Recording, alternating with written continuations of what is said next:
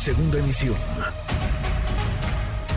Manuel López San Martín, en MBS Noticias. Le agradezco estos minutos al gobernador de Yucatán, Mauricio Vila. Mauricio, gracias, gobernador. Buenas tardes, ¿cómo estás?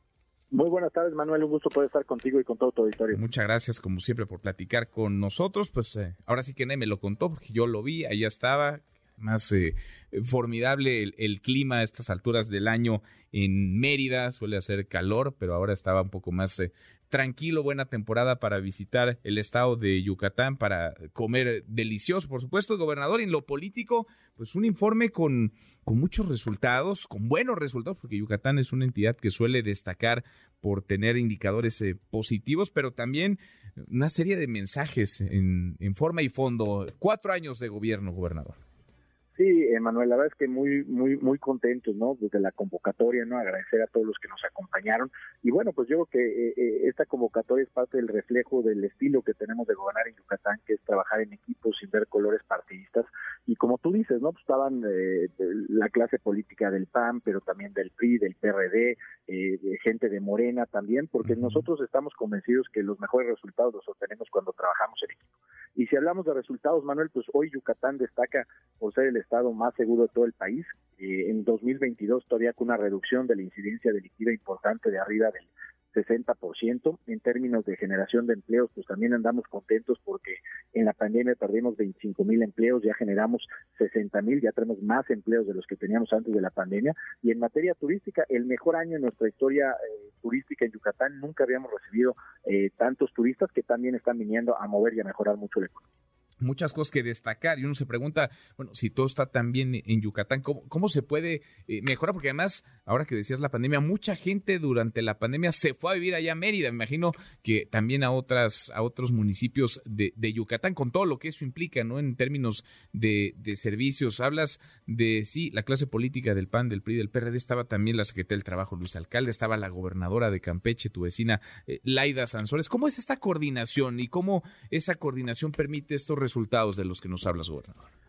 Mira, yo la verdad estoy muy muy agradecido con el presidente de la República porque siempre nos ha escuchado, nos ha tratado con respeto y sobre todo porque ha apostado por proyectos importantes en Yucatán. Fruto de esta coordinación, hoy podemos hablar, por ejemplo, de la construcción de dos centrales termoeléctricas, la ampliación del ducto de gas natural, la ampliación del puerto de Progreso, el tren Maya, el YETRAM, que es un nuevo sistema de transporte público, el gran parque de la plancha.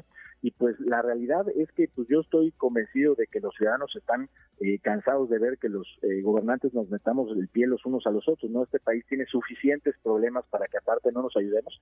Y esa ha sido la política que hemos adoptado en Yucatán, el estilo de trabajo, no ver partidos políticos, trabajar, ayudar, apoyar y bueno, pues esto se está viendo hoy reflejado en resultados en Yucatán de los cuales estamos contentos, pero por supuesto que no estamos satisfechos, hace falta todavía muchas cosas por hacer. Y estos proyectos que te comentaba pues van a venir a darle viabilidad a la economía y al desarrollo de Yucatán durante muchos años por delante. Ahora, hay quienes ven estos resultados, ven la convocatoria en torno al informe sí, pero sobre todo a tu persona y cómo estás eh, pintando en las mediciones, en las encuestas. Ayer revisábamos el, el eh, Power Ranking que hace Político MX, en donde hay varios actores, varios jugadores, y estás en el quinto lugar. A ver, está el canciller Marcelo Ebrard en el 1, Claudia Sheinbaum en el 2, Adán Augusto López en el 3, Santiago Krill en el 4 y Mauricio Vila, tú estás en el 5, entre los aspirantes, no sé si llamarte así, a la candidatura presidencial en 2024. Hay quienes dicen, bueno, pues con esos resultados y con esa eh, convocatoria, con ese poder de aglutinar, ¿a Mauricio Vila le interesa ser candidato a la presidencia en 2024? Mira, Manuel, yo creo que cualquier político que le preguntes, si te dice que no le gustaría ser presidente, te estaría mintiendo, ¿no? Y yo no soy la excepción pero también creo que hoy tengo un compromiso con la gente de Yucatán. Nos queda año nueve meses de gobierno, tenemos muchos proyectos que estamos eh, trabajando y bueno, yo lo que quiero es seguir dando resultados, porque si hoy se menciona la posibilidad de que yo pudiera encabezar una candidatura, es porque en Yucatán se están dando resultados. Los resultados no solamente los da una persona, los damos en equipo, los dan las y los yucatecos que todos los días salen, trabajan eh, muy temprano. Y bueno, pues yo lo que creo es que ya llegarán los tiempos legales de tomar decisiones. Yo ahorita no puedo tomar una decisión disposición, me hace falta todavía mucho camino por recorrer, pero seguramente ya a finales de año, ¿no? Cuando ya los tiempos legales hayan llegado, pues veremos si las condiciones se dan, pero independientemente de todo, yo lo que quiero es eh, aportar al PAN, mi partido, los resultados que estamos dando en Yucatán y por supuesto, ¿no? Si eso está para algo excelente y si no, también poner esos resultados a disposición de la alianza para que podamos generar una candidatura que sea muy competitiva y que nos permita ganar la presidencia de la República. Bueno, tú en lo en lo tuyo, pero no no descartas lo otro. ¿Qué sigue, digamos, en la recta final cuando de pronto parece que pues eh, ya va de bajada, digamos, eh, la administración? ¿Cómo cerrar? ¿Cuál será el, el sello de los eh, dos años que tienes por delante? Año nueve meses, nos decías, Jorge. Pues mira, la, la realidad es que tú sabes que la pandemia, pues frenó muchos proyectos, ¿no? Pero no los detuvo.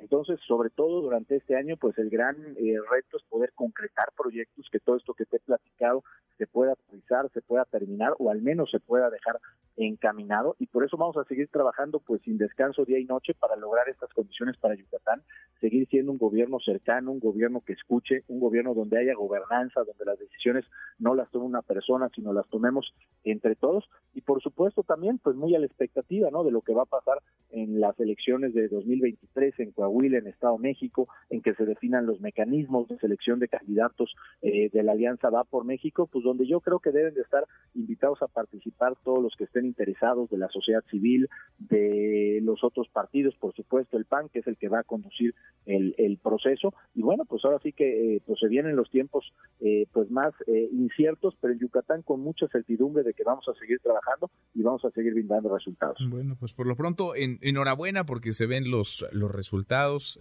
se ve eh, el poder de, convocatoria y se notan los éxitos de estos cuatro primeros años de gobierno. Gracias, Mauricio. Muchas gracias, gobernador, por estos minutos. Al contrario, Manuel, un gusto poder estar contigo y con todo tu auditorio. Muy buenas tardes. Muy, muy buenas tardes.